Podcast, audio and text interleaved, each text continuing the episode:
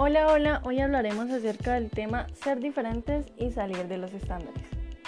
Inicialmente quiero preguntarle a mi acompañante qué significa para ella ser diferentes o salir de los estándares.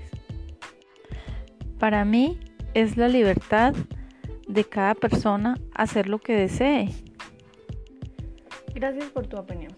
Muy bien, aclaremos algo. Todos somos diferentes. Somos seres únicos que habitamos en este planeta. Sin embargo, y creo que ya te has dado cuenta, aunque sea un poco, que tú y todos nosotros buscamos precisamente lo contrario. ¿Qué quiero decir? Parecernos a los demás.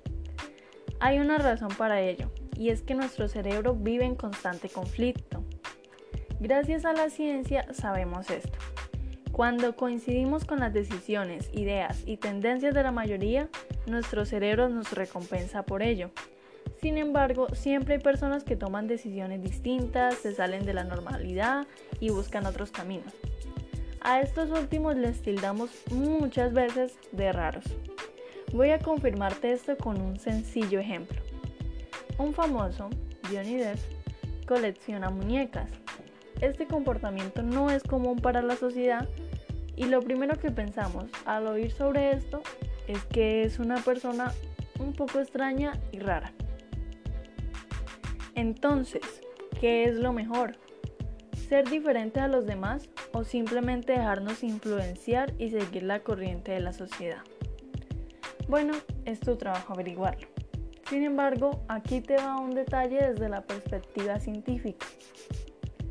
Aunque algunos crean que pensar distinto a la mayoría pueda tener tintes socialmente negativos, los cerebros que nadan a contracorriente han contribuido sin duda alguna al avance de nuestra especie. Por último, y para finalizar, quiero hacer una referencia al libro La Metamorfosis, relacionado al tema de ser diferentes. En el libro muestran a Gregorio que padece una transformación. Nuestro personaje principal pasa de ser un hombre a un animal, un bicho, pero que de forma inferencial puede verse como un cambio. La familia lo desecha no solo por su apariencia, sino porque deja de producir económicamente, ya que él los mantenía. Y para mí esto a causa de una presión tanto social como familiar para seguir los estándares exigidos de una persona a su edad y en su situación. Y aquí finalizamos. Muchas gracias. Adiós.